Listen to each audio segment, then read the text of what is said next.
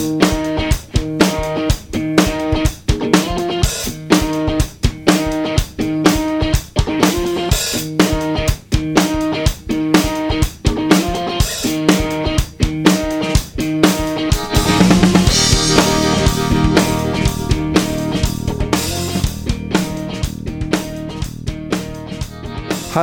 ihr Lieben, und herzlich willkommen zum Pappkameraden-Podcast Episode 35. Äh, der erste Pappkameraden-Podcast, den ich aufzeichne, seit ich keinen Alkohol mehr trinke. Es wird sich also ein bisschen was verändern hier, ähm, aber auch in Kneipen, also in Pubs gibt es ja auch nicht alkoholische Getränke, sozusagen alkoholfreie Getränke, wie zum Beispiel das Wasser, das ich jetzt trinke, um meinen Frosch im Hals wegzuspülen. Prost! Mhm. Ja, ähm, zum Glück bin ich äh, trotzdem äh, nicht allein in dieser Kneipe, sondern ich bin auch nicht auf Toilette. Das war das Geräusch von Apfelsaft, äh, das eingeschenkt wird. Ähm, ich habe einen Gast und zwar reden wir heute über das Thema Schreiben und mit Schreiben meine ich nicht äh, das Zusammenfügen von Buchstaben, äh, sondern das Schreiben in einem etwas anderen Sinne, nämlich es geht um Bücher und hier geht es nicht um die Bücher, die gerade voll der Trend sind bei den ähm, Podcastern, nämlich das Zusammenfassen von äh, fachlichen Informationen, ähm, so, sogenannten Sachbüchern, sondern es geht um Geschichten. Äh, wir schreiben Geschichten, äh, also ich nicht, aber der Holger schreibt Geschichten und deswegen ist er hier und erzählt mir was zum Thema Schreiben. Hallo Holger. Moin. Dich kennt man hier ja schon. Du warst ja schon mal mit hier im Podcast und hast vor fünf Jahren ungefähr. Vor ungefähr fünf Jahren gefühlt, sind sechs. Und da haben wir, hast du schon eine, eine Kurzgeschichte zum Besten gegeben, in der Dr. Weyer eine nervige Person war. Das werde ich dir auf immer übel nehmen. Hatte nichts mit dir zu tun. Nein, natürlich nicht. Ähm, ja, schreiben. Ähm, ich persönlich habe noch nicht so viele Geschichten geschrieben, ehrlich gesagt. Ich, ich kenne so Songtexte schreiben. Das ist eine etwas nervige Aufgabe, wenn man als Musiker irgendwie Songs hat und dann irgendwie Text dazu singen will und dann muss man irgendwie was haben. Äh, bin ich nie besonders gut drin gewesen. naja, doch manchmal ist mir auch schon ein halbwegs ordentlicher Songtext gelungen, aber in meiner über 20-jährigen Musikerkarriere sind es erstaunlich wenig. Ähm, Fachbücher war ich schon ab und zu dabei, wenn eins geschrieben worden ist. Zum Beispiel Schach am PC von Dieter Steinwender und Frederik Friedel. Ach. Da habe ich gerade für Dieter gearbeitet, in, in der Redaktion vom, äh, von dieser Schach und, nee, wie heißen die? Computer, Schach und Spiele, CSS. Zeitschrift. Ähm, und dann hat mein Diplomarbeitsbetreuer Marco Boger mal ein Buch geschrieben über DJ, verteiltes Java, glaube ich. Naja, wie auch immer. Ähm, es geht um Geschichten, also Romane oder keine Ahnung was. Holger, worum geht's? Sag mal was. Ja, ähm, ich, ich komme kaum zu Wort hier.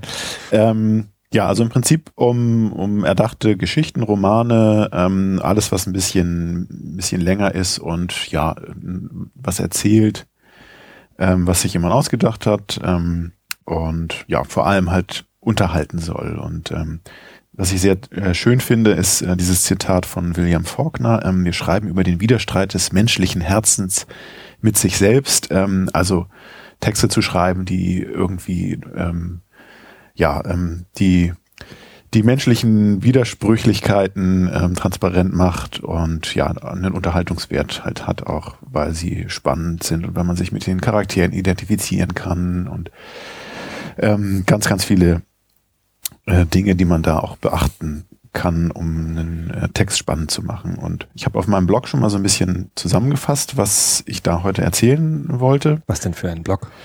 Ähm, der übliche Blog. Ähm, also heißt der der übliche? nee, ähm, also wenn man ihn finden will auf WordPress hhiob.wordpress.com. Ähm, wir hatten ja letztes Mal über äh, meine Science-Fiction-Welt so ein bisschen gesprochen. Mhm. Im Prinzip äh, habe ich da die die ganzen Sachen zusammengefasst und habe dann jetzt auch einen, einen kleinen Abschnitt gemacht für die Schreibtipps. Ich hatte mal so einen, so einen Kurs besucht, hatten wir letztes Mal, glaube ich, auch drüber mhm. gesprochen ähm, und habe eine Reihe von Büchern gelesen und äh, habe das im Blog mit der Zeit halt äh, aufgeschrieben und ja, das sind jetzt, weiß nicht, so fünf bis zehn Beiträge geworden und dachte mir, das reicht doch schon für einen Podcast mit Tobi. ähm, ja, und hier sitzen wir. Alles klar. Ähm, also Fiktion. Ich habe eben gedacht, es ist ja so ein bisschen wie bei Nachrichten. Ne? Äh, wenn man mal Nachrichten guckt, dann sind da immer nur schreckliche Nachrichten. Es kommen ganz selten mal äh, gute Nachrichten. Also gut, wenn, wenn die deutsche Nationalmannschaft die Fußball-Weltmeisterschaft gewinnt, dann kommt das auch in den Nachrichten und das sind ja potenziell also eher, eher so eine, so eine positiv äh, aufgeladene Nachricht, zumindest für die meisten. Ähm, aber sonst geht's halt immer eher so um Drama. Ne? Hier eine Überflutung, äh, da ist wieder Krieg und so und äh, sowas Schönes wie äh, Herr Müller hat den Arbeitsweg heil nach Hause geschafft und ist jetzt bei seiner Familie, kommt nicht in den Nachrichten.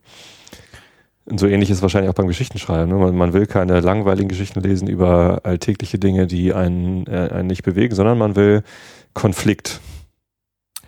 Genau, genau. Wir haben da mal in dem Kurs ähm, im Prinzip drei Varianten gelernt, äh, wie man eigentlich eine, eine Szene ähm, dramatisch gestaltet.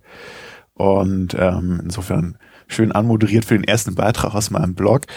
ähm, und zwar ähm, gibt es eigentlich drei Varianten, wie eine, eine Szene in einem Desaster enden darf, nämlich entweder Nein, dann äh, Ja, aber oder die Variante Nein und darüber hinaus. Ach. Ähm, das musst du jetzt aber erklären. Das mache ich mal ein bisschen plastisch. Ähm, genau, also Nehmen wir mal an, äh, wir haben einen äh, Charakter. Äh, sag mal schnell, wie heißt unser Charakter heute? Horst. Horst, genau. Wir haben einen Charakter Horst und du darfst mich niemals nach dem Namen fragen. Ich sage immer Horst, auch wenn es um Mädchen macht ja nichts. Äh, Horstina und Horst. ähm, und dieser Horst, der sucht vielleicht einen, den Stein der Weisen oder sowas. Und jetzt haben wir die drei Varianten, wie die, wie die Szene, wo er diesen Stein sucht oder das, das Buch äh, enden darf, damit es halt dramatisch auch wirkt. Ähm, er findet den Stein, aber es ist der falsche. Also es stellt sich gar nicht heraus. Das ist das Ja, aber, oder? Das ist das Nein. Ah. Also äh, es misslingt einfach, ne? Er, ja. Es misslingt einfach. Oder er findet den Stein, er kennt den Sinn des Lebens und wird deswegen depressiv. Das heißt, das ist das Ja, aber dann, ne? Also funktioniert äh, zwar irgendwie, aber am Ende hat es dann doch nicht den Erfolg, den er eigentlich gesucht hatte. Und dann gibt es noch das Nein und darüber hinaus. Ähm, dann wäre zum Beispiel jetzt mit dem Suche nach dem Stein der Weisen, der investiert sein ganzes Vermögen äh, in die Suche nach dem Stein, findet ihn nicht und ist dann auch noch pleite. ja. Okay, im Prinzip. Aber da gibt es äh, bestimmt noch mehr, oder? Hast du recht. Ähm, der Konflikt ist natürlich das Zentrale an, äh, an dem Buch. Ne? Also ähm, das Ganze soll ja spannend sein. Man will nicht über den Nachhauseweg von, von Herrn Müller äh, reden, wenn da nicht unterwegs irgendwie ganz viele Sachen passieren. Er fällt irgendwo rein und ähm, ist dann in der Kanalisation unterwegs. Ähm, da begegnet er Monstern oder äh, entlaufen Gefangene, Strafgefangene, die ihn durch die Kanalisation verfolgen. Und im Großen und Ganzen sollte es eigentlich im Laufe des Buches immer schlimmer und immer schlimmer und immer spannender werden. Also die, das soll sich ja dann zuspitzen. Ja, da gibt's diese, diese äh, Spannungskurven halt auch irgendwie, dass es halt erst spannend wird und irgendwann ganz am Ende hat man dann die Auflösung. Den Klimax. Genau. Das habe ich in der Schule mal gelernt. Mhm. Spannungsbögen in Geschichten. Klimax ist dann der Höhepunkt, ne? Da, wo es richtig zur Sache geht. Genau. Ja. Okay. Also wir brauchen einen Konflikt. Wollen, wollen wir hier gerade eine Geschichte schreiben oder? Ich dachte, dass wir vielleicht, ähm, ja, wir haben jetzt Horst als Charakter. ähm, vielleicht ähm, können wir mal ein bisschen ausarbeiten, was Horst eigentlich so ausmacht. Also es gibt halt diverse ähm, Methoden, um Charaktere auszuarbeiten. Ähm, zum Beispiel ähm, soziologisch, psychologisch und physiologisch. Also man macht sich halt über verschiedene Aspekte des Charakters Gedanken und man sollte halt seine, seine wichtigsten Charaktere, also Protagonist, Antagonist, also die beiden Gegner, die es äh, hoffentlich gibt im Roman, ausarbeiten und, und genau kennen, dass man halt dann auch weiß, wie verhalten die sich in den verschiedenen Szenen, in den Situationen. Und ähm, ja, da kann man alle möglichen Sachen zu machen. Und dafür habe ich jetzt auch so ein bisschen diese Story Cubes mitgebracht. Vielleicht würfelst du mal aus, und dann können wir anhand der, der Symbole mal gucken, was Horst vielleicht äh, so ein, für so ein Typ ist. Story Cubes. Das sind also Würfel hier, sechsseitige Würfel, neun mhm. Stück, die keine Zahlen haben, sondern Symbole. Ich sehe hier zum Beispiel ein altertümliches äh, Mobilfunktelefon, eine altertümliche Waage, ein Alien, der also so ein Gesicht, was auch eine Maske sein könnte. Dann habe ich hier noch, was weiß ich, alles Mögliche. Fische, ein Fallschirmspringer, eine Glühbirne, Weltkugel, eine böse dreinschauende Biene. die ist cool. Die will ich würfeln. Ein Käfer, eine Hand, alles Mögliche. Und ein Würfel, sechsseitiger Würfel mit Zahlen. Könnte man auch würfeln. Sehr schön. Äh, ja, dann würfel ich mal. Mit allen neun oder wie? Ja. Alle neun. mit allen. Und dann gucken wir mal, was Horst so für ein Typ ist. Also er ist, äh, wohnt in einer Burg. Mhm. Vielleicht ist es auch nur ein Bibliotheksturm, weil ich habe auch ein Buch, also ich habe jetzt so ein, sieht aus wie so ein Schachturm, ne, habe ich gewürfelt. Ein aufgeschlagenes Buch. Liest er gern. ACDC-Blitz, Mhm. vielleicht hört er gerne Rockmusik. Ein Schlüsselloch, Hauptberuflich Schlosser. das hier ist so ein, so ein Drache oder so? Oder eine Ein Feuer. Ach, guck mal, wenn ich so rumdrehe, ist es ein Feuer. Aber wenn ich so rumdrehe, sieht es aus wie ein Drache. So ein bisschen, ohne Kopf. Stimmt. Kopfloser Drache. Also eine Flamme, na gut. Ähm, eine Weltkugel, Vielleicht würde er gern reisen. ein Fragezeichen, er weiß aber nicht wohin. Vielleicht zu den Indianern, weil ich habe noch einen Pfeil geworfen. Und den Würfel, den sechsseitigen. Hm. Und daraus willst du jetzt einen äh, Charakter. Genau, jetzt assoziieren wir ein bisschen, was Horst so für ein Charakter sein könnte. Also, dass er in der Burg wohnt, das finde ich schon mal gut. Und er liest viel und hört ACDC, ja. Wer wohnt denn heutzutage noch in Burgen? Vielleicht sind wir im Mittelalter, oder? Möglich. Stimmt. Du hast auch kein Handy gewürfelt, das würde klappen. Tja, also ja, vielleicht wohnt er wirklich in einer Burg und hat Fernweh, daher die, die, die Weltkugel. Und das Fernweh hat er, weil er in der Burg Bücher liest. Ist also tatsächlich ein, äh, eine belesene Burg. Es gibt eine Bücherei, es gibt Bücher, in denen was über die Welt steht. Mhm. Wir können ja mal ähm, versuchen, jetzt diese Kriterien soziologisch, psychologisch und physiologisch zu nehmen. Nimm doch mal von den verbleibenden sechs Würfeln jeweils zwei für diese drei Kategorien. Soziologisch, äh, äh, Also soziologisch halt so ein bisschen Kindheit, wie er Ja. aufgewachsen ist. Wir wissen, er ist in einer Burg. Also das Schlüsselloch fällt mir da als erstes ein. Er könnte zum Beispiel streng behütet gewesen sein. Er hat immer durch die Schlüssellöcher in die Bibliothek reingeguckt und Mhm. andere, wo er nicht reingucken darf. Ne? Mhm. Also, also streng äh, aufgewachsen, aber neugierig. Mhm. Schlüsselloch ist ja so ein Symbol für Neugier. Mhm. Ähm, und das Fragezeichen auch. Er wollte immer viel wissen, wusste aber nichts. Mhm. Das ist vielleicht auch schon psychologische Komponente. Psychologisch. Hier ist ja Blitz und Feuer, es passt auch gut zusammen. Romane. Er ist so ein bisschen zerstörerisch veranlagt Mhm. und es passt überhaupt nicht, ne? Neugierig und zerstörerisch. Das möchte ich eigentlich nicht. Ist mir nicht, ist mir nicht geheuer. Mhm. Vielleicht lieber psychologisch hier Glückswürfel, ne? Der, Würfel könnte für Glück stehen oder für Glücksspiel, für Mhm. eine spielerische Natur. Ähm, und der Blitz könnte auch ein Gedankenblitz sein. Er könnte also intelligent sein. Vielleicht. Deswegen will er ja auch lesen und in die Welt hinaus. Mhm.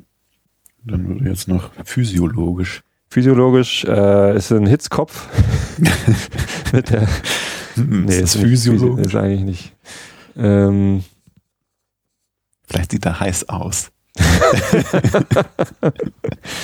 ja, irgendwie sieht er heiß aus und äh, ist, hat, hat einen starken Rücken und starke Oberarme, was man nämlich braucht, um mit einem Flitzebogen gut schießen zu können. Also stark, sieht gut aus, intelligent und neugierig. Perfekter Held. Genau. Wohnt in einer Burg und die Weltkugel war, Hat Fernweh. hat Fernweh. Okay.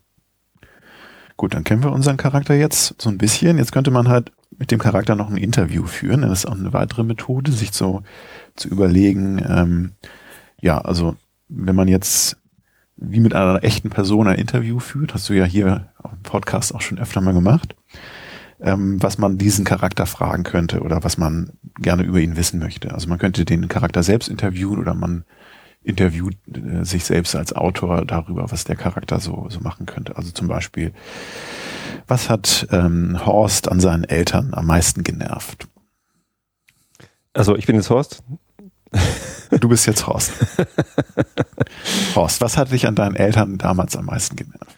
Ja, am schlimmsten fand ich eigentlich immer, äh, dass ich äh, nie in die interessanten Teile der Burg durfte. Ich war ja auch nicht, ähm, ich war ja auch nicht äh, Ritter oder oder Prinz oder so, sondern ich war ja nur der Sohn von Angestellten in der Burg, also niederes Geschmeiß. Äh, und deswegen durfte ich äh, ganz lange nicht in die Bibliothek rein, weil man Angst hatte, dass ich alles kaputt mache, weil ich so ein heißer Typ bin, könnte es ja anfangen zu brennen. Nee, äh, und, und äh, ja, ich war halt äh, sehr eingeschränkt in meiner Kindheit. Das hat mich an meinen Eltern total genervt. Die waren zwar ganz lieb, aber ich durfte nie was. Und was würdest du nur deinem besten Freund verraten? Meinem besten Freund? Nur ihm würde ich verraten, dass ich es trotzdem geschafft habe, in die Bibliothek zu gelangen uh. und da ganz viel äh, gestöbert und gelesen habe. Ich habe mir das Lesen selber beigebracht. Kann man das eigentlich? Wahrscheinlich. Bestimmt. Horst kann das. Sehr ähm, intelligent. Na, vielleicht hat er noch irgendwie einen, einen Mentor gehabt, der ihm das Lesen beigebracht hat, aus, aus Mitleid oder so. Ähm, und ja, ich, ich habe es eben geschafft, ähm, in jungen Jahren in die Bibliothek äh, rein zu, mich reinzuschmuggeln und habe da lauter Bücher über die fernen Länder dieser Welt gelesen. Mhm. Den Orient, den Akzident und den Turbinent. Sehr schön. Gut, letzte Frage. Also man kann das natürlich jetzt noch unendlich weitertreiben, ähm, aber vielleicht nochmal ein interessanter Aspekt. Ähm, was würde dich zum Weinen bringen? Oder wütend machen, wenn du nicht weinst? Ähm, mich würde zum Weinen bringen, wenn ich eingesperrt wäre und zuschauen müsste, wie die Bibliothek brennt. Hm. Ich bin so auf Feuer gerade, ne? Ja, ne? Eine blöde Ist viel Feuer gewürfelt. Ja. Gibt es da nicht so ein Buch, wo die Bibliothek abbrennt am Ende? Sind nicht tatsächlich schon Bibliotheken abgebrannt? Passiert immer wieder. Ja, sehr schön. Jetzt haben wir Horst durch Interview so ein bisschen kennengelernt. Ähm, ja, jetzt kann man sich halt noch überlegen, ähm, wovon handelt das Buch eigentlich? Ne, also, wir haben ja schon so ein bisschen anskizziert, es geht um, um wahrscheinlich um eine Reise. Ne? Also Horst hat viel gelesen und möchte eigentlich mal hinaus in die Welt. Und äh, ein, äh, eine Sache, die man da machen kann, ist halt zu überlegen, okay, ähm, was passiert eigentlich mit dem Charakter im, im Laufe des Buches? Also der verändert seinen Ich-Zustand, mhm. ähm, zumindest in, in, guten Büchern oder Büchern, die mir gefallen.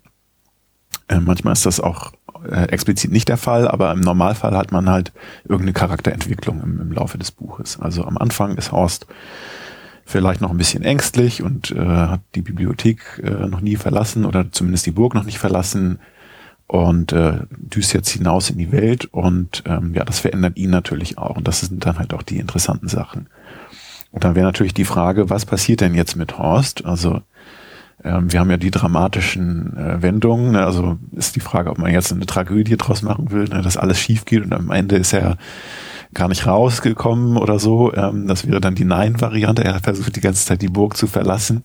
Äh, es klappt aber nicht. Ähm, wir könnten natürlich auch fürs Drama die Ja-Aber-Variante machen. Er fährt hinaus in die Welt, er lernt ganz viele ähm, ferne Länder kennen und weil er so attraktiv ist, so schöne Frauen und ähm, kommt dann leider mit einer schweren äh, Krankheit zurück, weil er sich irgendwo angesteckt hat und stirbt aufgrund seines Fernwehs schon mit 44.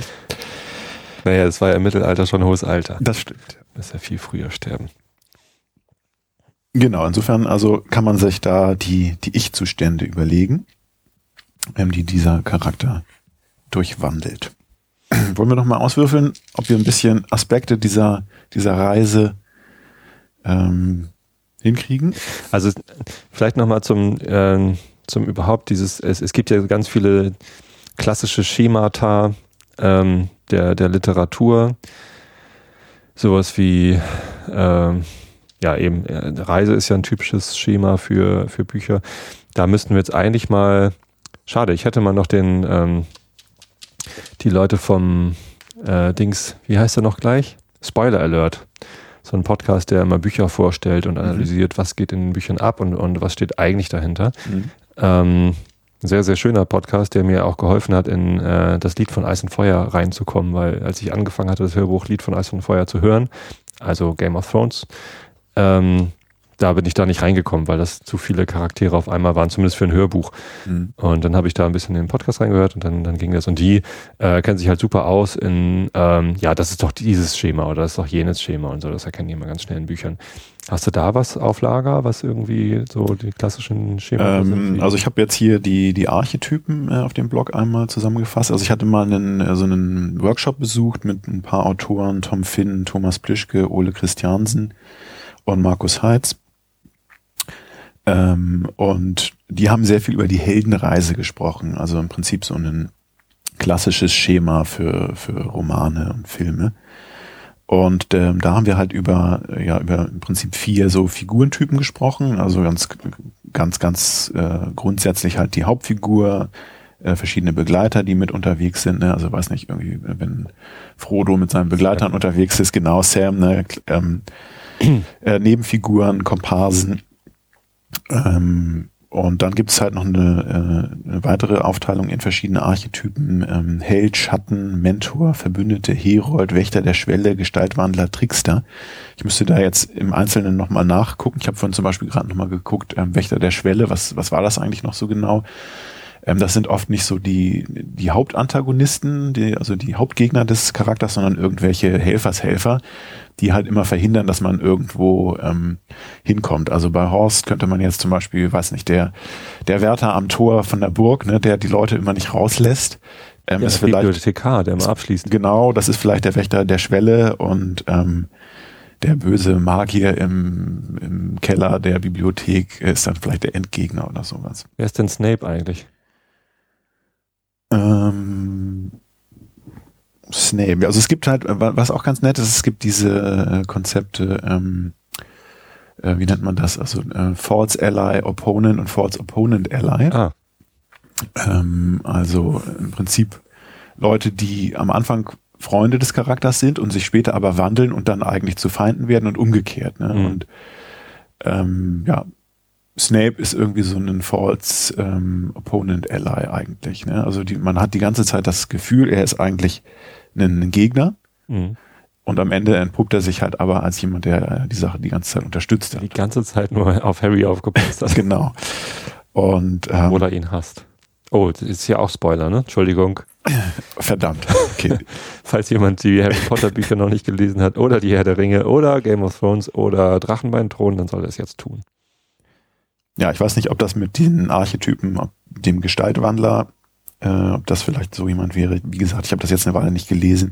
Ähm, es gibt da einen ganz interessanten äh, Eintrag auch, äh, den werde ich nochmal im Blog verlinken, ähm, wo die alle nochmal im Einzelnen erklärt werden. Aber das ist halt ganz, ganz gut, sich bei den Charakteren auch Gedanken, Gedanken darüber zu machen, ähm, was sind das eigentlich für äh, Charaktere und diese Archetypen helfen dann halt auch dabei, das rauszuarbeiten und ja, dann kann man sich äh, insbesondere dann auch auf, äh, auf die wichtigen Figuren konzentrieren und die, die Nebenfiguren halt vielleicht nicht so stark ähm, beschreiben oder ausarbeiten. Ne? Wir haben da immer diesen lispelnden Blumenkohlverkäufer auf dem Markt gehabt, wo der Held vorbeikommt, ähm, der wahrscheinlich total unwichtig ist und einfach nur Blumenkohl verkauft. Und wenn man dann sagt, ja, der geheimnisvolle, lispelnde Blumenkohlverkäufer, dann denkt der Leser gleich, hm, der muss ja irgendwie wichtig sein. Und ähm, ist er dann aber vielleicht gar nicht. Wenn er natürlich wichtig ist, dann sollte man ihn auch gut beschreiben. In sowas war ich übrigens immer total schlecht. Also es, es passiert ja immer wieder in Geschichten, dass so Andeutungen passieren, die einen geübten Leser und Interpreteur treten, ähm, gleich verraten, aha, das spielt später nochmal eine, eine, eine große Rolle. Und ich bin in sowas immer total schlecht. Ich nehme das einfach immer hin, so ja, gut, da kam noch mal jemand vorbei oder so. Mhm. Ähm, aber dass das ein Vorgriff auf das war, also dass man das später braucht oder dass es bewusst eingebaut ist, um äh, was vorzubereiten, was dann später passiert, das schnalle ich immer, immer erst beim zweiten Mal gucken oder so. Weiß ich nicht. Ja, die versuchen das natürlich oft auch gut zu verbergen. Ne? Also wir haben in dem Schreibkurs in, an, äh, einer Volkshochschule gelernt oder der, der äh, Veranstalter meinte halt, ähm, das Gewehr an der Wand, das muss auch schießen. Ne? Ja. Also wenn man das beschreibt, da ist ein Gewehr an der Wand, da muss das später irgendwie zum Einsatz kommen, denn sonst braucht man es gar nicht erst beschreiben. Ja. Ja. Aber gerade in Kriminalromanen, da sind wahrscheinlich dann ein Gewehr und ein Messer und eine Kalaschnikow noch im Schrank und so. Und am Ende wurde er dann doch mit der äh, Keule Truthahn äh, erschlagen, die danach frittiert wurde. ähm, einfach um den Leser in die Irre zu führen. Aber die, äh, so Krimis, die spielen natürlich dann auch mit diesen Irreführungen. Ja. Na klar, damit man nicht zu so schnell herausfindet, wer der Mörder ist. Genau. Der Gärtner nämlich. So, äh, ich sollte würfeln. Was sollte ich würfeln? Genau, wir würfeln jetzt die, die eigentliche Geschichte aus. Also wir wissen, Horst will irgendwie äh, reisen und wir brauchen jetzt noch ein paar ja, Hindernisse, Konflikte, Probleme, die auf seiner Reise auftauchen. Ähm, und ja, erwürfeln dann vielleicht auch, äh, ob das Ganze dramatisch endet äh, als Tragödie oder vielleicht doch mit Happy End. Aber diese Story Cubes, hast du mit denen auch gearbeitet, als du deine Kurzgeschichten geschrieben hast? Nee, die habe ich noch nicht so lange, aber ich fand das ganz witzig und dachte, das könnte man hier. Die Hörer können sie leider nicht sehen, aber ähm, Inspiration. Vielleicht gerade wenn man das spontan macht. Und das ist alles spontan und live hier, deswegen haben wir uns nichts vorher ausgedacht. Ähm, die, falls ihr die mal sehen wollt, es gibt die auch als App, sowohl für Android als auch äh, für iOS, also iPhone. Äh, da kann man sich die auch angucken. Ich weiß gar nicht, kostet die App was? Die App kostet was und ich kann sie explizit nicht empfehlen. Oh. Also, ähm, also auf dem iPhone war das ganz skurril. Ähm, da schüttelt man das iPhone und diese Würfel, die springen dann auch hin und her, aber da das Display so klein ist, äh, verkanten die sich immer am Rand des iPhones. Super. Und ähm, also es ist viel, viel besser, die wirklich als Würfel zu haben. Die sind, die sind schön groß und äh, ja. das haptische Gefühl. Ähm, und deswegen kann ich die App nicht so empfehlen. Ähm, es gibt auch verschiedene Varianten von diesen Würfeln. Also ähm, ich habe jetzt da das, das Basisset und es gibt dann auch ähm, Aktionen und, und noch zwei, drei andere Varianten. Da kann ich auch nur sagen, ähm, dieses Basisset ist das Beste, ähm, weil die Symbole äh, am leichtesten äh, mit Assoziationen zu verbinden sind. Also dieses Action-Set, da sind sehr komplexe Grafiken mit Männchen drauf, die in denen irgendwas passiert oder die irgendwas machen. Und da muss man erstmal eine Minute jeweils drauf gucken, ähm, bevor man überhaupt verstanden hat und assoziiert mit, mit irgendeiner Sache. Also, mhm. aber dieses Basisset äh, mit den, mit den Grundsymbolen, das ist sehr schön und. Was kostet so ein Satz? Ich weiß jetzt gar nicht genau. Also ich glaube 10 Euro ungefähr. Vielleicht können ja die Shownoter, die Live-Hörer mal kurz bei Amazon gucken. Mich würde auch nochmal interessieren, ob es die in Farbe gibt, weil genau. wir jetzt hier die schwarz-weißen haben. Das werden wir dann nachreichen als Information, falls es jemand herausfindet, der hier gerade live zuhört und uns das in den Chat schreibt. Ähm, gut, dann würfel ich jetzt mal. Wo geht's hin? Die Geschichte. Konflikte. Konflikte. Probleme. Da, er hat keinen Ausweis. also ich habe gewürfelt. Ich äh, zähle die Symbole mal auf. Ein Brief, eine Mondsichel, es könnte auch eine Venussichel sein. Bin ich mir jetzt gerade nicht ganz sicher. Ähm, oder eine Merkursichel. Selbstverständlich hat der Merkur auch, äh, erscheint uns auch als Sichel, nur man sieht den so selten. Eine Hand, ein Pfeil, aber diesmal kein Flitzebogenpfeil, sondern einfach nur ein ein richtungsweisender Pfeil. Könnte auch ein Speer sein. Und dann habe ich hier eine quasi windrosenartige Pfeilkombination, die in acht Richtungen gleichzeitig zeigt. Also oben, unten, links, rechts und in die Richtung dazwischen. Ein Fußabdruck. Ein Tippi-Indianerzelt. Wieder die Weltkugel. Und ähm, ein schlafendes Gesicht, wo so Zs rauskommen. Schnarch, schnarch, schnarch.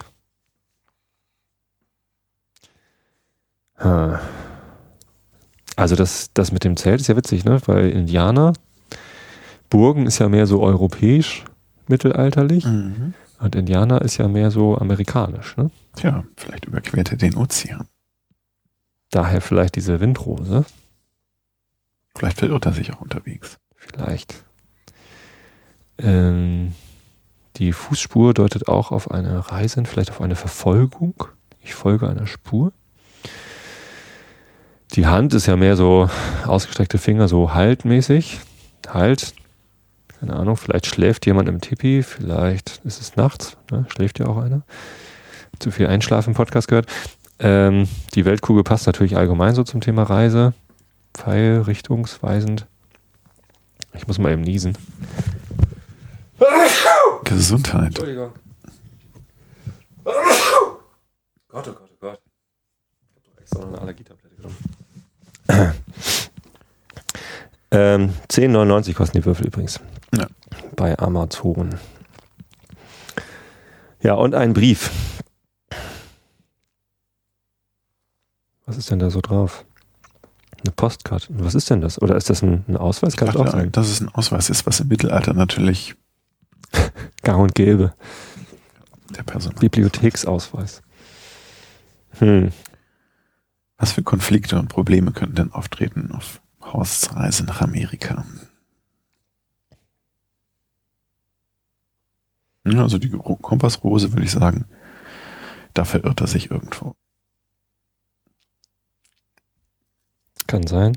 Und vielleicht kann man diesen Ausweis hier auch als ja, als äh, Probleme beim, beim Ausgang oder so, wenn er aus der Burg rauskommt. Das ist vielleicht sein erstes Problem. Er ist noch so jung und seine Eltern wollen ihn nicht aus der Burg lassen, deswegen muss er die Burgmauer überwinden. Vielleicht ist es auch eine Postkarte, die ähm, seine Eltern oder die Burgwächter ständig darüber informiert, wo er eigentlich ist. Ne? Das sind also Leute, die schreiben an die Burg, während er unterwegs ist, wo er dann gerade ist.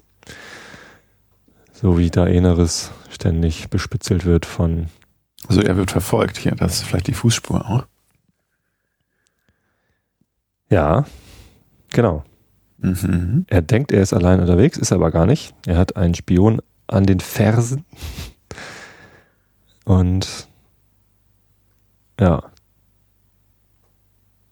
Vielleicht gibt der Spion ihm auch die Richtung vor. Versucht ihn durch Tricks in eine bestimmte Richtung zu lenken, zum Beispiel nach Amerika. Mhm. Warum tut der Spion das? Nein, ich glaube nicht. Ich glaube, Amerika entdeckt er aus Versehen. Vielleicht ist es gar nicht Horst. Horst Kolumbus. Horst Kolumbus entdeckt aus Versehen Amerika, weil er vor seinen Eltern flüchtet. Aber die Indianer schlafen alle, also fährt er gleich wieder zurück. Was hat denn diese Venussichel damit zu tun? Ja, er kommt nachts an, deswegen schlafen die auch alle. Ach so. Ja, es ist ein bisschen langweilig, ne? Hm. Ja, und vor allem ähm, haben wir damit keinen Konflikt. Und mit dem Verfolger, das finde ich schon ganz gut. Ja. Aber warum verfolgt er ihn? Damit er keinen Scheiß baut. Vielleicht haben seine Eltern Angst um ihn. Also ich mache hier mal eben Spoiler zum, äh, zum Buch Drachenbeinthron. Kennst du das? Ja. Ähm, das ist, falls ihr das nicht kennt und noch lesen wollt, ist ein sehr, sehr geiles Buch, kann ich nur empfehlen. Ähm, Gibt es jetzt einen Spoiler dazu, also schaltet kurz weg. Ähm, Ständig müssen sie wegschalten. Wenn ihr es nicht wissen wollt. Ähm, das, das, ist so ähnlich wie Harry Potter, ne? Kleiner Junge ähm, stellt auf einmal fest, dass er doch gar nicht so unbedeutend ist und erlebt dann lauter Abenteuer und am Ende stellt sich raus, er wird hier irgendwie Ober Obermarker von allem. Oder? So grob zusammengefasst. Oh. Ähm, und vielleicht ist es bei Horst genauso, dass er irgendwie aufwächst als äh, in einem niederen Stand an der Burg, Sohn von, äh, von Angestellten, ähm, will dann auf eine Reise gehen und ähm, weil jemand weiß, dass er eben nicht niederen Standes ist, sondern später bestimmt König wird, weil er eigentlich der, der Sohn vom verstorbenen König ist, das darf aber keiner wissen oder so, ähm, schickt er halt einen Spion hinterher, einen Begleiter, der auf ihn aufpassen soll und ständig Briefe nach Hause schickt, mhm. um die anderen Eingeweihten, den eingeweihten Zirkel zu informieren. Sehr schön. Und dann, um das noch spannender zu machen, entdeckt er irgendwann diesen Begleiter und enttarnt ihn. Und dann passiert irgendwas, weswegen der Begleiter leider sterben muss. Und er ist plötzlich auf sich selbst gestellt. Und dann ist die große Frage, schafft er es allein zurück zur Burg, um sein Erbe anzutreten? Vielleicht in den letzten Atemzügen erklärt ihm der Begleiter auch noch, dass er eigentlich der wahre Thronfolger ist und die Burg übernehmen soll. Und er ist leider nun in Amerika und muss dringend zurück, um wieder anzutreten als neuer König. Vielleicht, vielleicht aber auch nicht. Vielleicht ist äh, Horst einfach total genervt, dass ihm da jemand hinterhergereist ist und immer ähm, Berichte geschrieben hat und fängt dann an, selber die Berichte zu schreiben und führt damit äh, seine Heimat auf eine falsche Fährte, mhm. nämlich nach Amerika. Und er ist gar nicht in Amerika, sondern lässt sich irgendwie schön in Portugal äh, das Leben gut gehen. Also. Schön Rotwein. Ja. Sehr schön. Also man sieht, die Geschichte hat Potenzial. Absolut, absolut. Ähm, ja, was macht man denn? Also wie ist, ist das so, dass wenn man ein, ein Buch schreibt, einen Roman, dass dann ähm, der Ausgang schon klar ist, bevor man anfängt und dann versucht man irgendwie die, die Wirrungen und Irrungen der Geschichte selber zu entwickeln oder passiert einem das so, dass man einfach vorne anfängt, die Geschichte zu schreiben und, und vielleicht gar nicht genau weiß, wo es hinführt?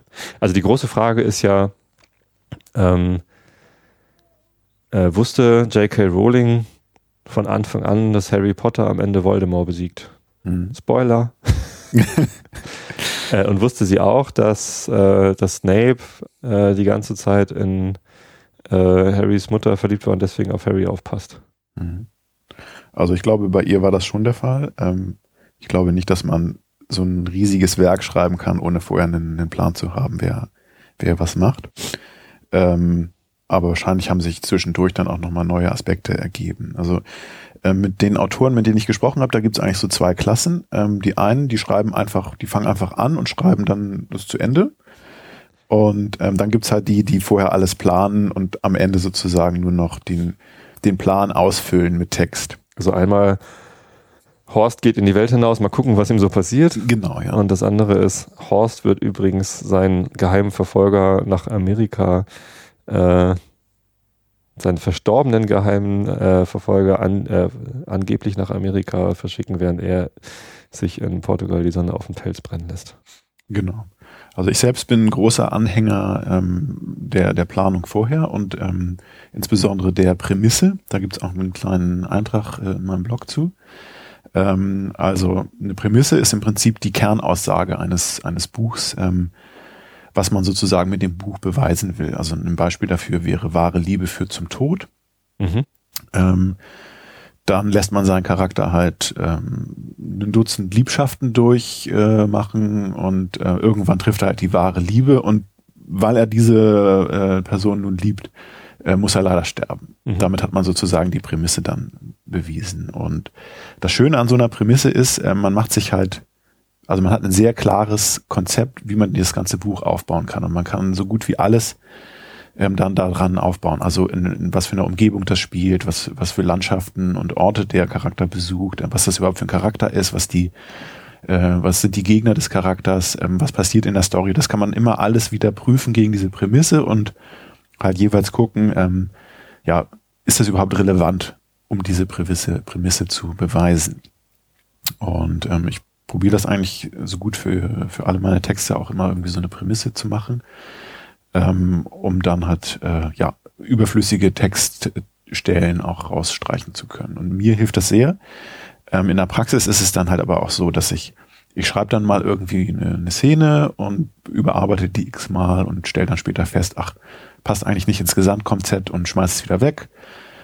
Oder ähm, ja, mache eine ganze Reihe von verschiedenen Varianten und äh, gucke dann, was mir da am besten gefällt von. Also es ist auch so ein Hin und Her zwischen Planung und ähm, ja, dem eigentlichen Schreiben von Szenen dann. Mhm.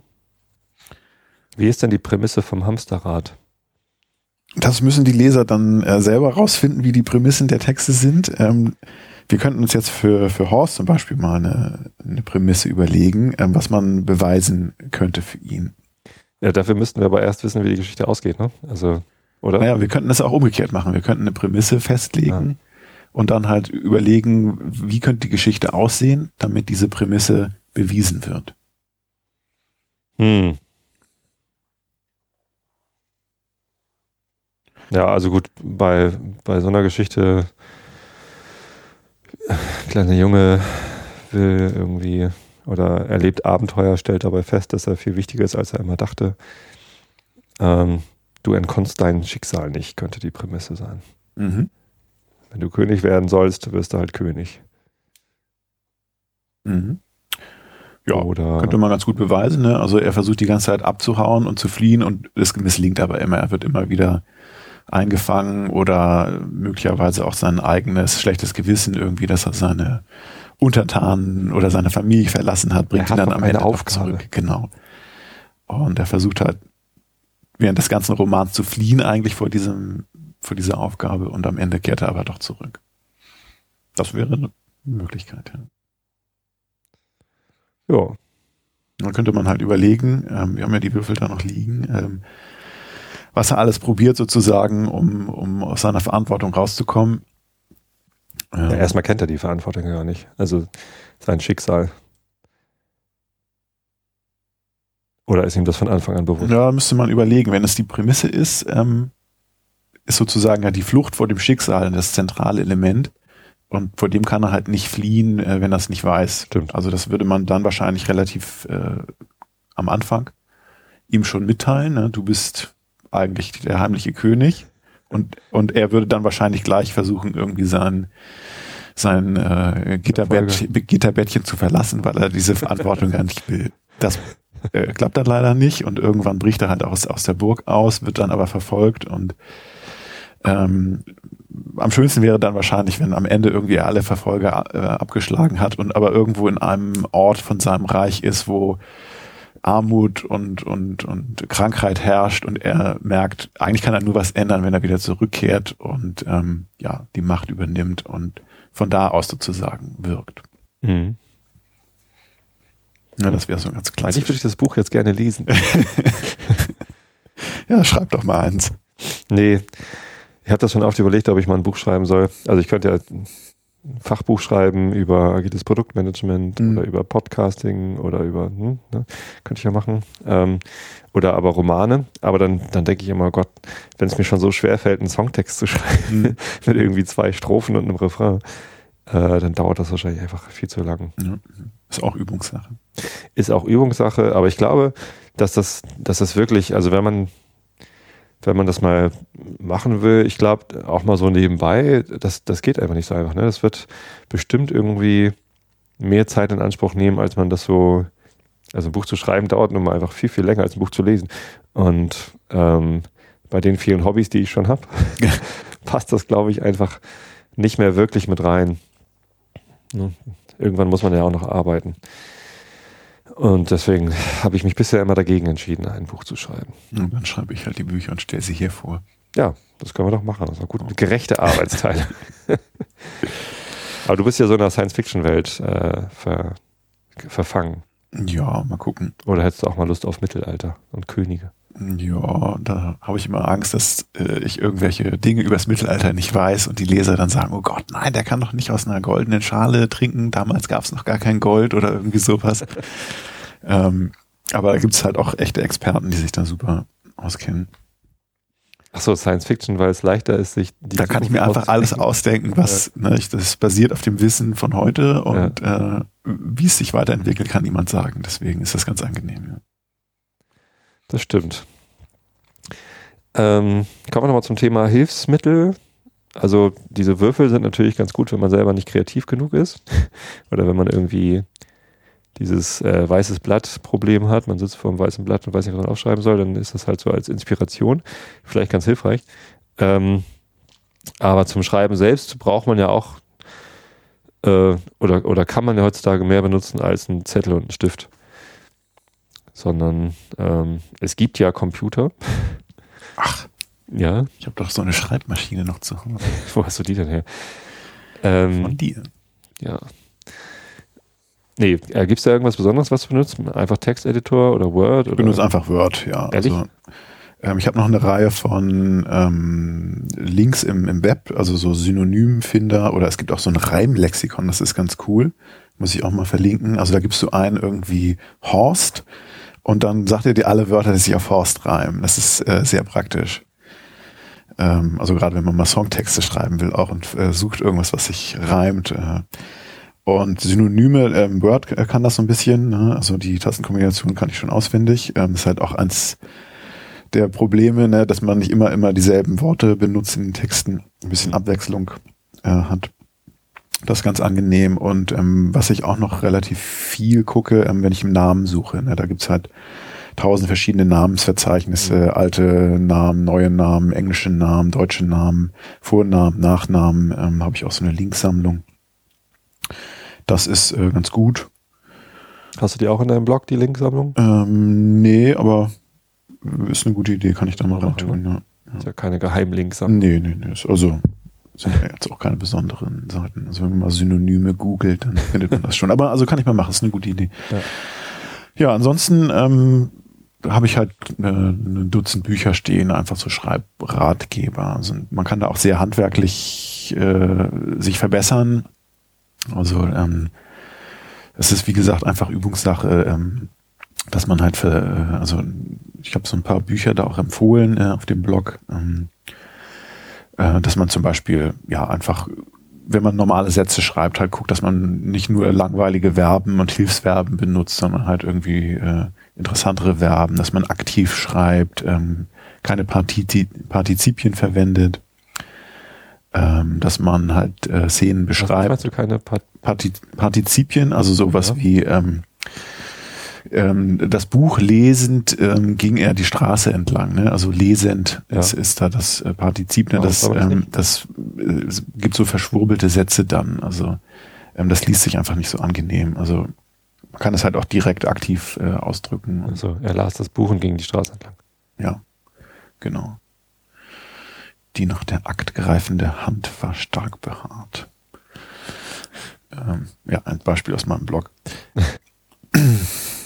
Genau, und äh, eine wichtige Regel ist zum Beispiel auch, und es gibt halt tausend von Büchern mit diesen Regelsammlungen, ähm, dass man halt beschreibt und nicht behauptet. Ne? Also, dass man nicht sagt, dann wurde es sehr, sehr spannend, sondern dass man halt äh, durch die durch die Beschreibung, äh, was der Charakter macht, äh, wie er körperlich, äh, physisch auf bestimmte Situationen reagiert, was überhaupt in der Szene passiert, ähm, dass man halt dadurch Spannung aufbaut und nicht dadurch, dass man behauptet, ähm, ja, der alte Mann hatte einen großen Hass auf den Wal und jagte ihn, sondern man macht dann halt irgendwie, ja, der Ahab hat ein Holzbein und, und äh, ist halt sehr zornig und, und benimmt sich halt auf eine Art und irgendwie mit der Zeit kriegt der Leser dann halt raus, ah, okay, da war dieser Wal und ähm, deswegen jagt er den so. Mhm.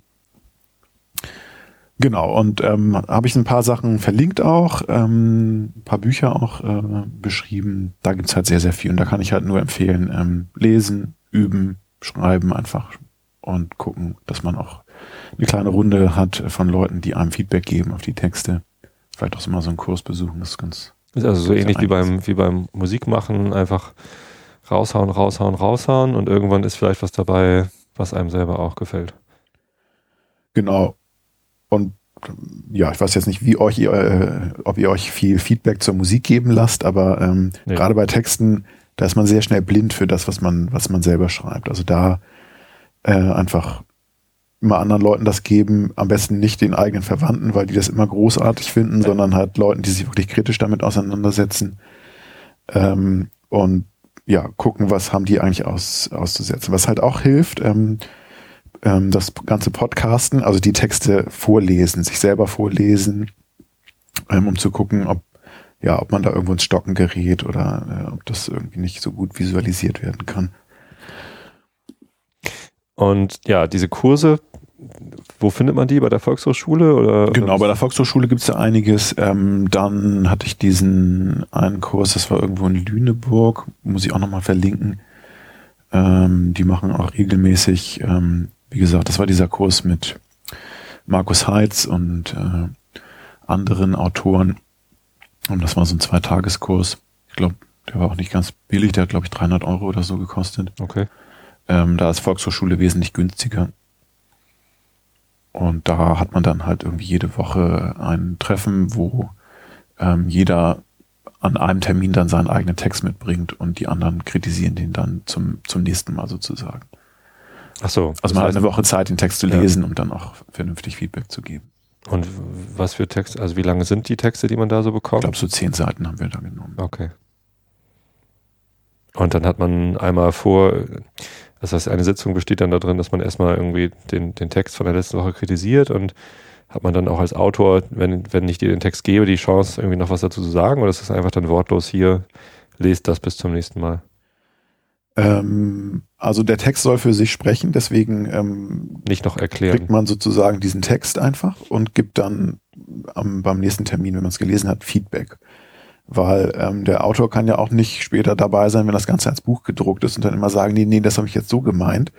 Äh, und da muss der Text halt schon für sich sprechen.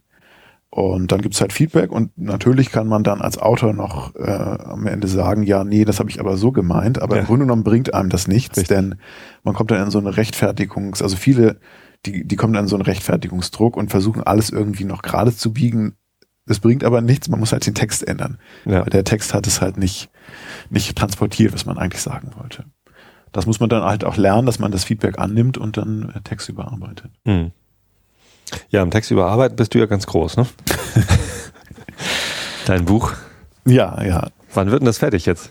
Ja, ich wollte es jetzt mal überarbeiten und dann, dann dachte ich, äh, wenn du hier noch Slots hast auf deinem Podcast, dann könnten wir vielleicht mal das erste Kapitel vorlesen. Ja, Pappkameraden-Podcast ist ja äh, unregelmäßig. Die Hörer kritisieren mich dafür schon immer. Oh. Genau wie Klugschieders Podcast. Aber da kann ich euch verraten, äh, wir stecken mitten in den Vorbereitungen für neue Klugschieders-Episoden. Haben schon eingekauft. Spoiler. Werbung, Werbung. Ähm, nee, Pappkameraden, da passt immer alles rein. Das ist ja mein Quatsch-Podcast. Da kann ich ja machen, was ich will. Senden so oft ich will, live oder nicht, zu Themen, zu denen ich gerade Lust habe. Whisky wird in äh, nächster Zeit eher selten drankommen. Aber ich habe mich schon ähm, auch mit Christoph einmal kurz geschlossen, dem äh, Whisky Christoph, mit dem ich immer Whisky probiert habe, dass wir demnächst nochmal eine Sendung zusammen machen, wo dann eben kein Whisky trinken, sondern über Alkoholkonsum sprechen. Ja, also machen wir. Aber wann denn? Wann, wann darf ich endlich dein Buch vorlesen? Ja, also ich habe jetzt ja ein bisschen Zeit. Ähm, insofern Könnte sein, dass vielleicht im August. in den nächsten Wochen. Wir haben schon Wir haben August. schon August. Heute ist 1. August 2014. Dann Ende August vielleicht. Ja. Möglicherweise Anfang September. Ja, da, da kommt mir jetzt ein Zitat, das angeblich ein Facebook-Mitarbeiter mal gemacht hat, äh, in den Sinn. Done is better than perfect. da geht es natürlich um Produktentwicklung eigentlich. Ähm, und das sagt halt, äh, wenn man ein, ein Produkt entwickelt, ähm, dann gibt es natürlich immer Sachen, die man findet, die man noch verbessern kann. Aber solange man nicht fertig wird und das Ding dann endlich mal auch äh, seinen Kunden, äh, beziehungsweise hier bei Texten seinen Lesern vorstellt, kann man eben äh, nie rausfinden, ob man mit den Annahmen, die man getroffen hat, ob irgendwas gut oder schlecht ist, äh, richtig liegt. Natürlich ist eine Produktentwicklung ein bisschen anders. Da kann man Produkte immer nochmal anpassen, eine zweite Version rausbringen und so. Das ist bei Büchern nicht ganz so einfach. Ne? Also wenn Tolkien den Herrn der Ringe auf den Markt geworfen hätte und äh, dann das Feedback bekommen hätte, nein, Sam muss doch sterben, sonst ist alles langweilig. äh, dann kann er schlecht irgendwie zwei Jahre später eine zweite Version rausbringen, in der Sam dann stirbt. Jetzt habe ich gespoilert, dass Sam nicht stirbt. Oder stirbt er? Nee, ne? Nee, Quatsch, der wird der Bürgermeister. Ja, Also einen kleinen Text hätte ich sonst auch noch, wenn du, wenn der Podcast-Slot noch so viel können ja mal den Chat er, fragen. ermöglicht. Wie spät ist es denn eigentlich? 11.54 Uhr. Dann senden wir ja noch nicht mal eine Stunde. Klar. Ich glaube, ich habe zu viel Saft getrunken. Wieso ist denn hier? mein Chat ist aus. Mein Handy hat den Chat ausgemacht. Äh, man kann die Würfel auch selber machen, hat jemand im Chat geschrieben. Der Optikfluffel. Da gibt es eine Anleitung. Dann auch in bunt. Hm. Ähm, ja, Kim schreibt äh, sehr gerne noch einen Text. Ah, okay. Was Möcht- hast du denn? Möchtest du? Ähm, das ist im Prinzip meine ähm, Verarbeitung dieser ganzen äh, Tipps, wie man schreibt, als äh, kurze Kurzgeschichte. Mhm. Nennt sich die Textbesprechung. Und äh, ja, zehn Seiten, also das sollten wir in 30 Sekunden durchgelesen haben. Möchtest du? Du bist ja hier der. Ich kann, ich kann gut Profi. lesen, aber dann schlafen alle ein. Ich kann lesen, oder kann man das aufteilen? Ähm, ich glaube, das ist ganz gut in einem Schwung zu lesen. Also das ist auch nicht so lang, deswegen würde ich es jetzt Na gut. aufteilen. Dann lese ich jetzt äh, von Holger Hiob. Dein echter Nachname, den darf ich nicht nennen, oder? Alles geheim. Das weiß nur die NSA. Das weiß nur dein Impressum. Äh, die Textbesprechung. Zack. Und ich hatte eine sitzen. Das war dafür, dass Sie es wagen, hier überhaupt aufzutauchen. Professor Lanzer schaute auf die Uhr. 15 Minuten länger ertrage ich den Mist nicht. Setzen. Ich hielt mir die schmerzende Wange und ließ mich auf einer kleinen äh, Besuchercouch nieder.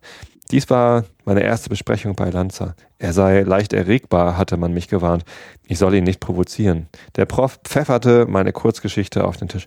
Ihr erster Satz ist schon mal totaler Müll. Viel zu lang und aufwühlend wie ein toter Maulwurf. Wenn Sie wollen, ja doch, toter Maulwurf. Wenn Sie wollen, dass der Leser dranbleibt, muss der erste Satz neugierig machen, nicht narkotisieren. Ich nickte. Das erschien mir logisch. Der Prof schaute mich misstrauisch an. In ihren Augen glänzt das Licht der Dummheit. Vielleicht was Einfacheres, nur für sie. Seite 1, ich zitiere, Bob ist sehr nett, dachte die nette Marie, als sie den netten Weg entlang ging. Fällt Ihnen an diesem Satz irgendetwas auf? Ich wusste nicht, was er von mir wollte und zuckte mit den Schultern. Der Satz erschien mir ganz nett. Ein Triple! Und dann ausgerechnet mit dem Kreativattribut nett. Er beobachtete mich über den Rand seiner Brille hinweg. Der geneigte Leser fragt sich doch, warum ist Marie nett? Ist sie gut im Bett, adrett, kokett oder vielleicht nur unglaublich fett, weil sie eine Sahnetorte nach der anderen verschlingt? Und Baumeister Bob, wie sieht der überhaupt aus? Hat er Pickel, Hobbys, Hände so groß wie Baggerschaufeln? Das gleiche gilt für den netten Weg. Meandert er als kleiner matschiger Trampelpfad zwischen Tropenhäusern entlang oder hebt er sich in Gold gepflastert von den Palmen gesäumt einen Hügel hinan? Ich weiß es nicht. Und Sie offensichtlich auch nicht. Ihr Pamphlet geht natürlich unerbittlich weiter. Hier hast du irgendwie eine Anführungsstriche oben und dann geht es, der spricht aber einfach weiter, ne? Ähm, ihr, ihr Pamphlet geht natürlich unerbittlich weiter. Er machte einen Hals wie eine lange Wolke. Eine dümmere Metapher ist Ihnen wohl nicht eingefallen, was? Er starrte wieder auf meinen Text. Guter Gott, Lass mein Augenlicht verlöschen. Flink flaniert sie den Weg weiter. Das ist doch ein Widerspruch in sich. Zum ersten Mal wagte ich etwas äh, zu erwidern. Nennt man das nicht einen Pleonasmus? Der Professor lief schlagartig puterrot an. Pleonasmus? Seine Stimme wurde lauter. Ihre Stärke liegt wahrhaftig in ihren Defiziten. Sie halten sich für richtig intellektuell, nicht wahr? Haben Sie etwa Abitur? Man kann ja kaum glauben, dass Sie jemals in der Schule waren. Wenn ich auf Texte von Ihnen null Punkte schreibe, das ist ein Pleonasmus. Ein Widerspruch in sich ist ein Oxymoron. Tätowieren Sie sich das bitte hinter die Ohren. Kopfschüttelnd blätterte er eine, äh, auf Seite 4. Seine Augen weiteten sich. Ach du hirnloser Röhrenpilz, wieso kann Marie sehen, was Bob denkt? Ist sie von Alpha Centauri und hat telepathische Kräfte? Er sah mich an, als würden mir kleine Antennen aus dem Kopf wachsen. Haben Sie schon mal den Begriff Perspektive gehört? Für Ihre Zukunft sehe ich zumindest keine. Wenn Sie sich für einen Blickwinkel entscheiden, dann bleiben Sie gefälligst dabei.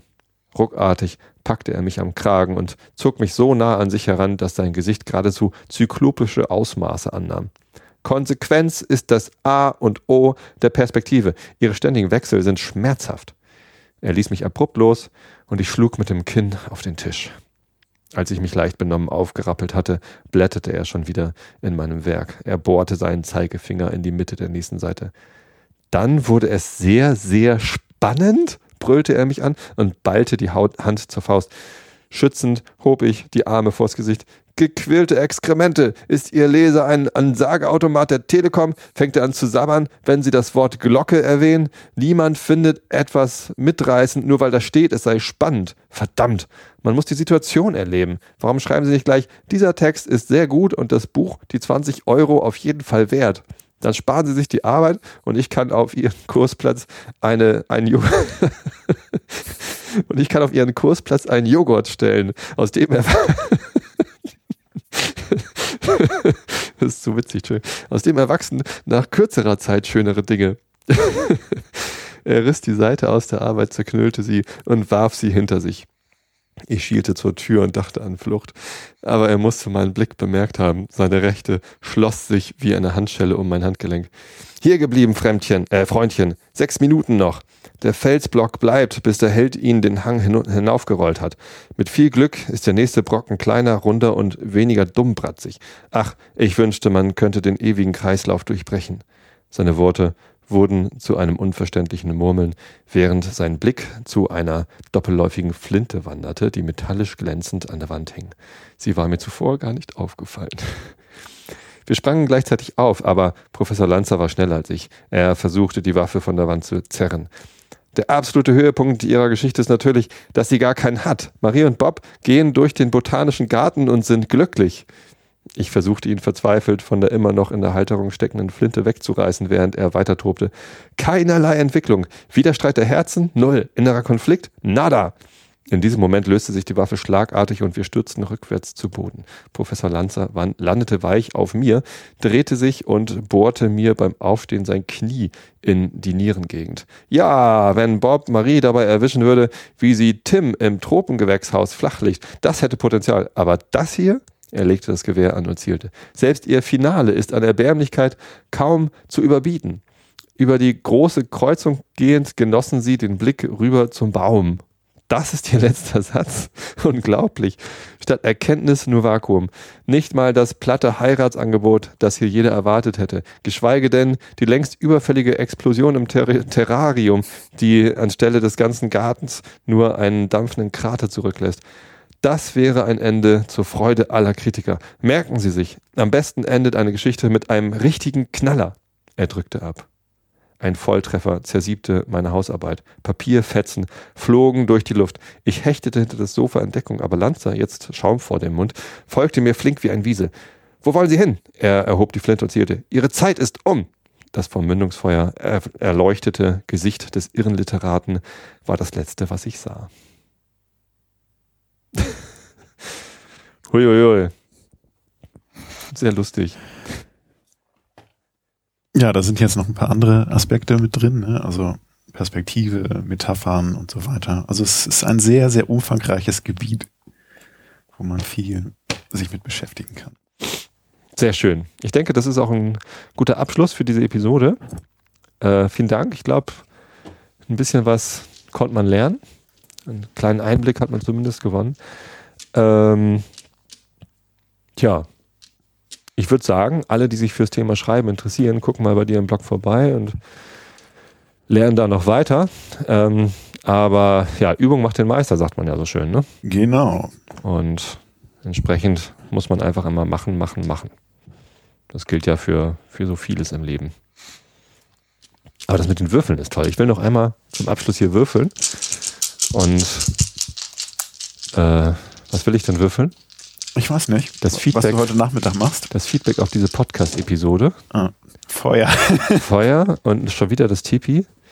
Vage, es ist also ausgeglichen. Einige finden es gut, andere nicht. Fisch. Es riecht ein bisschen. Das Buch ist natürlich für die Episode selbst. Äh, der Baum steht für die Bäume, die gefällt werden, damit man Blätter herstellen kann für die Bücher. Und das, was ist das denn hier?